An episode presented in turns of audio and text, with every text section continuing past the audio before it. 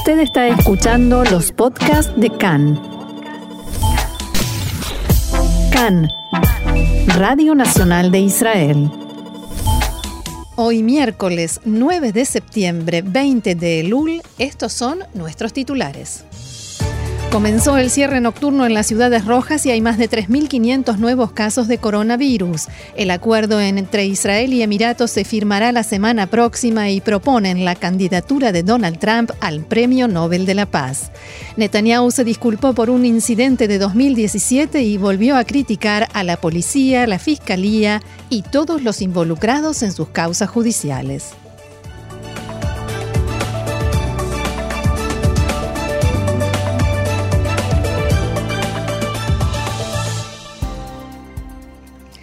Vamos entonces al desarrollo de la información. En la noche de ayer comenzó la aplicación del cierre nocturno en las 40 localidades rojas en todo el país. Hubo varios casos de transgresión a las restricciones, principalmente debido a que mucha gente no las conocía o no las comprendía por completo. La policía en los distintos controles se dedicó principalmente a informar y explicar las nuevas medidas. El ministro Izar Shai del Partido Azul y Blanco dijo a Khan que hace ya dos meses que él había sugerido la aplicación del cierre nocturno. En cuanto a la posibilidad de un cierre total, expresó, este será efectivo y disminuirá la cantidad de contagios, pero afectará duramente la economía. Si nos acercamos a una insuficiencia en el sistema de salud, todos los supuestos básicos colapsarán. Y en este mismo sentido continúan las discusiones sobre la posibilidad de un cierre total durante las festividades de Tishrei. Ya esta misma semana, funcionarios del Ministerio de Salud recomendaron disminuir durante las fiestas el número de invitados en las cenas y conformarse con sentarse a la mesa solo con la familia cercana. Además, también sugirieron disminuir el número de presentes en los lugares de rezo y llevar a cabo las plegarias en espacios al aire libre. Desde el Consejo de Seguridad Nacional recomendarán un cierre total durante las festividades. El titular del Consejo, Meir Ben Shabbat, sugirió en el pasado que se realice este cierre con el mismo formato del cierre total aplicado en la noche del Seder de Pesach. En el último tiempo, cada vez más ministros han apoyado la propuesta de Ben Shabbat. El primer ministro Benjamin Netanyahu aclaró ayer durante una visita a Beit Shemesh que no es seguro que este jueves se tomen decisiones al respecto. El Ministerio de Salud informó esta mañana que en las últimas 24 horas fueron detectados 3.506 nuevos casos de coronavirus. Al mismo tiempo, continúa aumentando la cantidad diaria de exámenes de laboratorio que se realizan y ayer fueron 44.000. El número de fallecidos por COVID-19 es de 1.048 y son 472 los pacientes en estado grave, 138 de ellos conectados a respirador. En las últimas horas se pudo saber que se llevaron a cabo miles de test de coronavirus innecesarios en las denominadas ciudades rojas, debido a que los intendentes de esos lugares llamaron a la población sana, a aquellos que se sienten bien, no tienen síntomas de la enfermedad y no estuvieron cerca de ninguna persona contagiada, a hacerse el test. ¿Para qué? Para bajar el porcentaje de test positivos en la ciudad. Por ejemplo, en la ciudad de Elad, la Intendencia pidió mediante panfletos oficiales que los habitantes locales que están sanos vengan a hacerse los análisis para así bajar el puntaje de la ciudad que llevó a que la, la declaren localidad roja. Lo mismo sucedió en Bnei Brak. Fuentes del Ministerio de Salud indicaron a Khan que se trata de un fenómeno sumamente grave que distorsiona los datos y las estadísticas. Asimismo sostienen que se trata de un desperdicio de recursos sanitarios nacionales para hacer exámenes que no son necesarios. Varios ministros y funcionarios entraron ayer en aislamiento luego de haber estado en contacto con Ayman Sef, que es el responsable de la sociedad árabe en el proyecto Magen Israel y dio positivo en el test de coronavirus. Sef dijo a Khan que realizó varias visitas a ciudades rojas en las que hay un elevado índice de contagios y agregó, la enfermedad no va a evitar que continúe en la lucha para exterminar el virus. La sociedad árabe en conjunto se encuentra frente a un gran desafío. Debemos mostrar responsabilidad y respetar las instrucciones para así mejorar el nivel de vida. Entre los ministros y funcionarios que entraron en aislamiento, atención, se encuentran el Coordinador Nacional para la Lucha contra el COVID-19, profesor Ronnie Gamzo, el ministro de Salud Yuli Edelstein, el parlamentario Yoab Kish, el director del Ministerio de Salud Hezi Levy y el titular del Gabinete de Asesores, profesor Ran Balitzer. Todos ellos estuvieron en contacto directo con CEF. Antes de entrar en aislamiento y frente al primer día de cierre nocturno, Gamzo expresó durante una conferencia de prensa lo siguiente.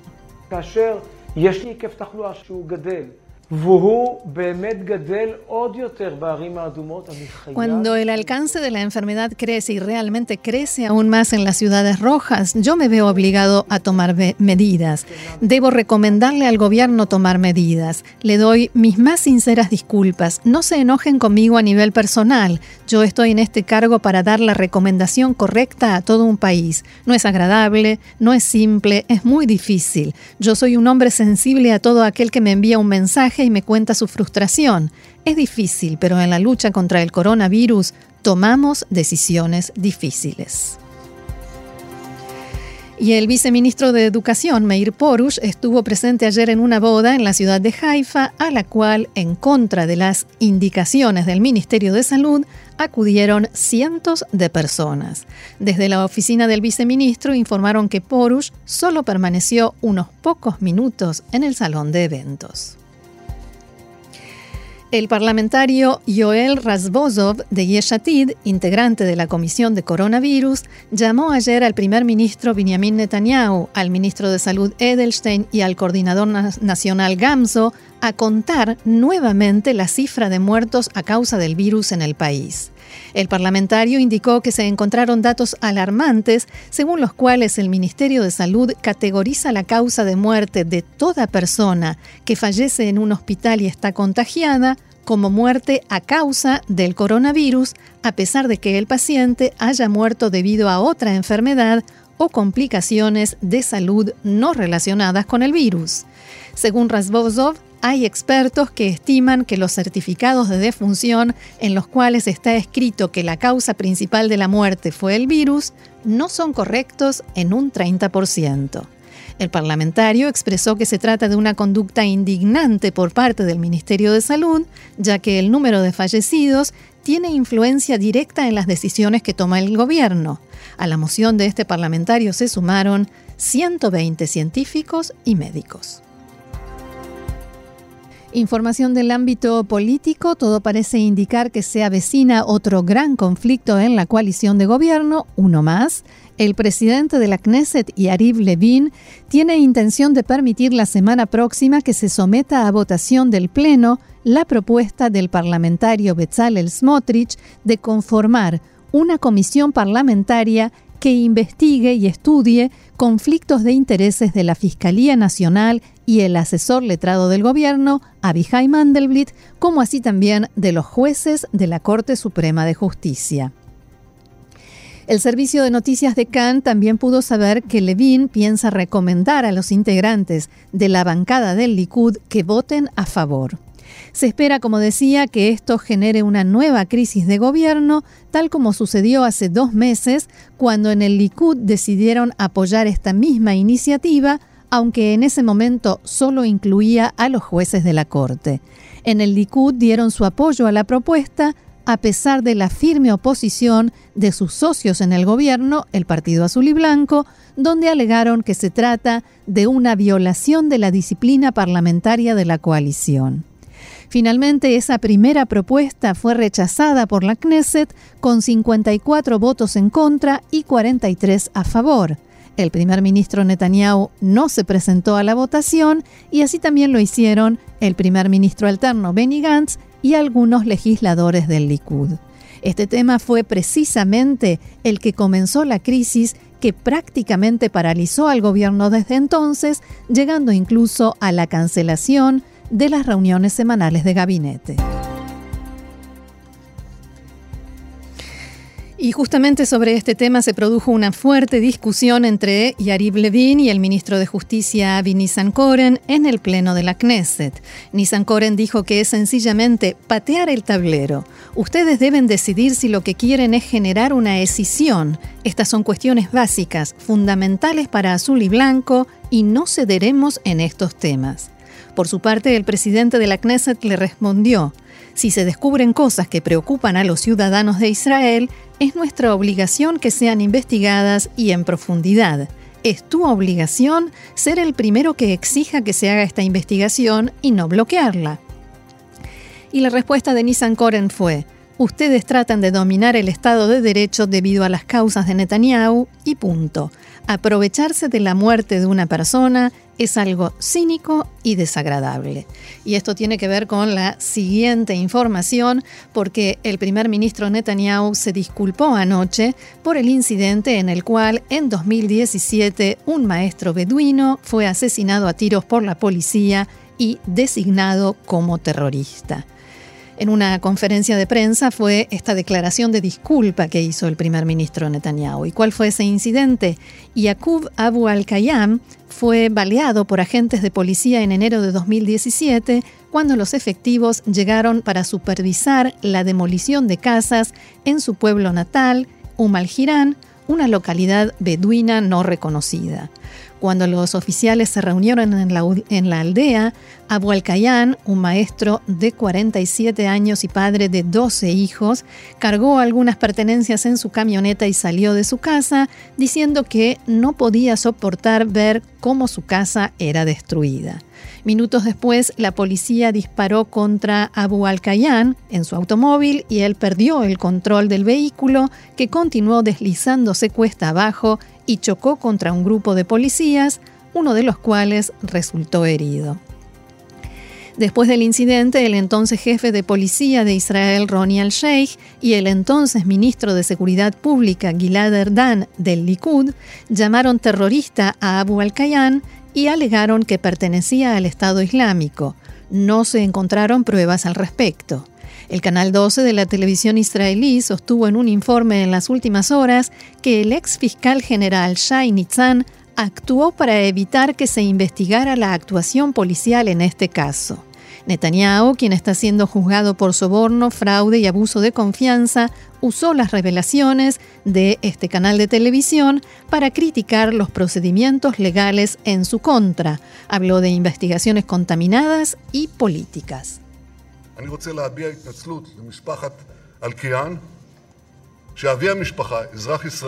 Quiero expresar mis disculpas a la familia Alkian. Cuando el padre de familia ciudadano israelí resultó muerto, dijeron que era un terrorista.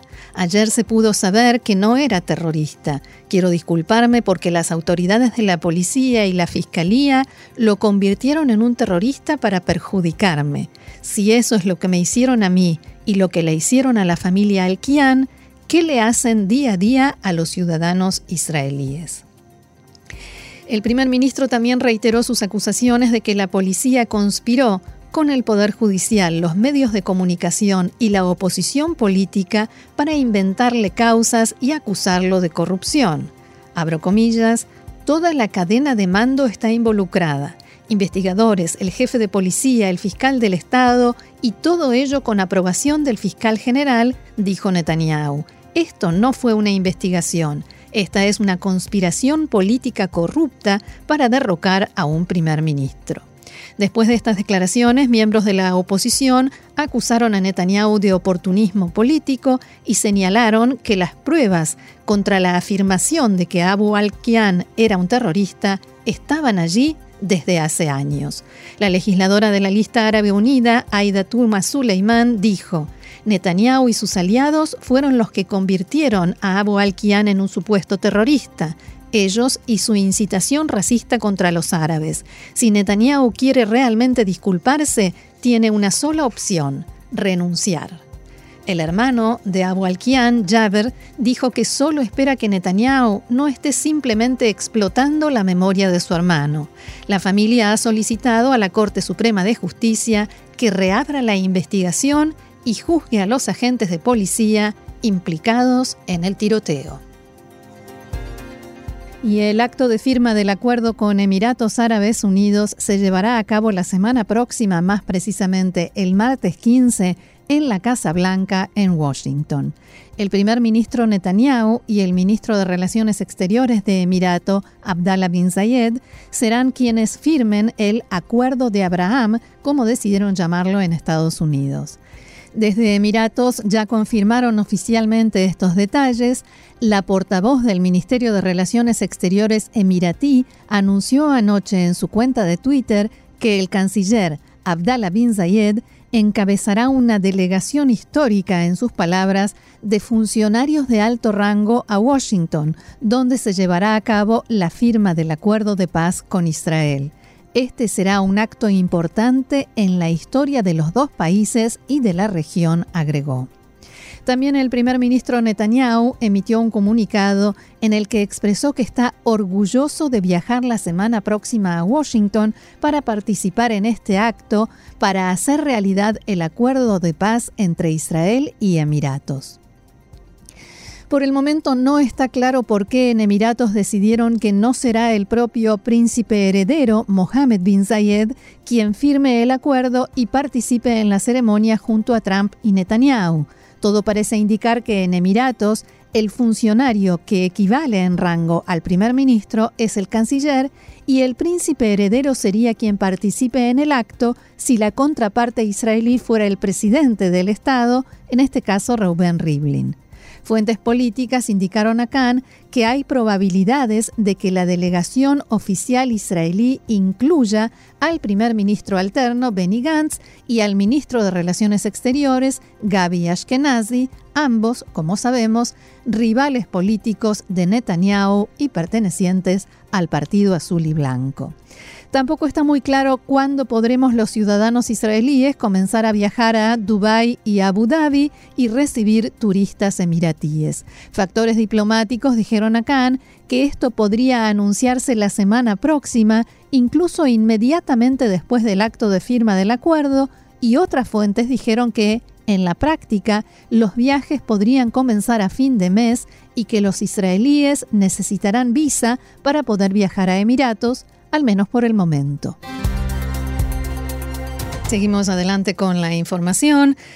Tiene que ver también con el acuerdo de Israel con Emiratos, porque el presidente de Estados Unidos, Donald Trump, fue presentado como candidato a recibir el Premio Nobel de la Paz por sus esfuerzos para alcanzar precisamente este acuerdo. Christian Tibring-Jekde miembro del Parlamento noruego y presidente de la Asamblea Parlamentaria de la OTAN, presentó la, nominación. Este parlamentario había presentado previamente una nominación para que Trump recibiera el Premio Nobel de la Paz en 2018 por la cumbre con Kim Jong-un. Abro comillas, por su mérito, Creo que ha tratado de crear la paz entre las naciones más que la mayoría de los nominados al Premio de la Paz, dijo el funcionario a la cadena norteamericana Fox News. Además del acuerdo entre Israel y Emiratos Árabes Unidos, la carta de nominación al Comité Nobel cita el papel clave de Trump para facilitar el contacto entre partes en conflicto, como la disputa fronteriza de Cachemira entre India y Pakistán, y el conflicto entre Corea del Norte y Corea del Sur. Tibring dijo a Fox News que él no es un gran partidario de Trump, sin embargo agregó, el comité debe analizar los hechos y juzgarlo por los hechos, no por la forma en que se comporta a veces. Las personas que han recibido el Premio Nobel de la Paz en los últimos años han hecho mucho menos que Donald Trump. Por ejemplo, Barack Obama no hizo nada, dijo. El premio, como sabemos, se otorga el 10 de diciembre de cada año y como diría Donald Trump, veremos qué pasa. Más sobre el acuerdo entre Israel y Emiratos Árabes Unidos porque el liderazgo palestino ha suavizado sus críticas a este acuerdo de normalización antes de la reunión de hoy de la Liga Árabe en el Cairo en la que se debate este pacto. La agencia de noticias Reuters informó que tuvo acceso al proyecto de resolución presentado por el enviado palestino y este no incluye un llamado a condenar o actuar en contra de Emiratos por el acuerdo. El presidente de la autoridad palestina, Mahmoud Abbas, también dio anoche instrucciones a su gobierno de prohibir cualquier declaración o acción ofensiva hacia líderes árabes, incluidos los de Emiratos Árabes Unidos. En el proyecto de resolución que presentará el delegado, palestino a la Liga Árabe, y será debatido por los ministros de Relaciones Exteriores, se expresa que el anuncio de Israel, Estados Unidos y Emiratos no disminuye el consenso árabe sobre la causa palestina. La causa palestina es la causa de toda la nación árabe. Según el borrador, el anuncio trilateral no cambia la principal visión árabe basada en el hecho de que la solución de dos estados en las fronteras de 1967 es la única forma de lograr la paz en Medio Oriente. El tono es marcadamente diferente al de las declaraciones anteriores de Abu Mazen, que cuando se anunció el acuerdo lo calificó de traición y una puñalada por la espalda a la causa palestina. Otro tema, el subsecretario de Estados Unidos para Asuntos de Medio Oriente, David Schenker, declaró anoche que espera firmar en las próximas semanas un acuerdo marco para que el Líbano e Israel comiencen a discutir su disputada frontera marítima. El Líbano firmó en 2018 su primer contrato para realizar perforaciones en busca de petróleo y gas en sus aguas e incluyó un área en disputa con Israel. En mayo de 2019, el gobierno israelí anunció que había acordado comenzar conversaciones con el Líbano para resolver la disputa fronteriza marítima, con mediación de Estados Unidos.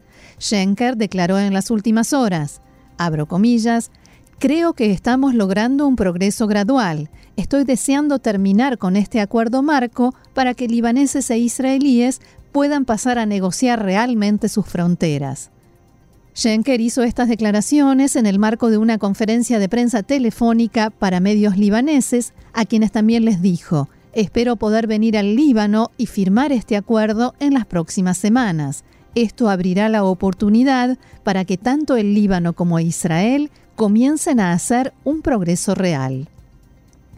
Schenker se negó a comentar sobre los obstáculos para llegar al acuerdo, pero dijo que más de un año de viajes de funcionarios norteamericanos entre ambos países solo para llegar a un entendimiento preliminar fue una desafortunada pérdida de tiempo en sus palabras.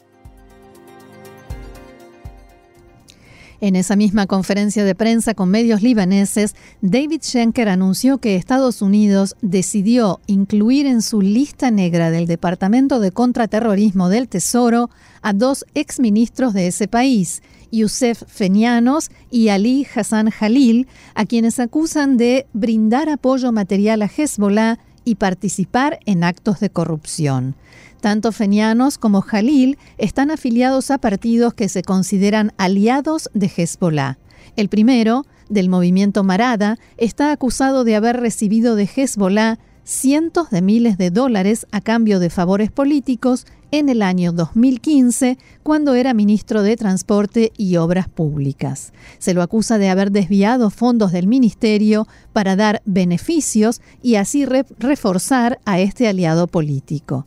También se hicieron acusaciones similares contra Jalil, quien está afiliado al movimiento Amal y se desempeñó como ministro de Finanzas entre 2014 y 2020. Schenker dijo que también en estos casos se aplicarán sanciones y que espera que pueda hacer lo mismo en muchos otros más. Varios medios libaneses señalan hoy que las sanciones son el último intento de Estados Unidos por presionar al Líbano para que debilite la participación de Hezbollah en el gobierno, una organización que, recordemos, cuenta con respaldo y financiamiento de Irán. El subsecretario de Estado para Asuntos de Medio Oriente, David Schenker, visitó Beirut la semana pasada para dialogar sobre la asistencia de Washington al Líbano después de la explosión en el puerto de Beirut el 4 de agosto. Schenker no se reunió con políticos libaneses durante su viaje y señaló en comentarios a los medios que muchos funcionarios sabían desde hace tiempo sobre la existencia de cientos de toneladas de nitrato de amonio que estallaron, matando al menos a 190 personas e hiriendo a 6.500 más. El funcionario norteamericano también se refirió a la reciente visita del presidente francés Emmanuel Macron al Líbano y dijo que su país tiene puntos de vista diferentes de Francia respecto a Hezbollah. Schenker sostuvo que su gobierno cree que nadie debería reunirse con los políticos de Hezbollah, pero agregó que la iniciativa francesa tiene mucho mérito.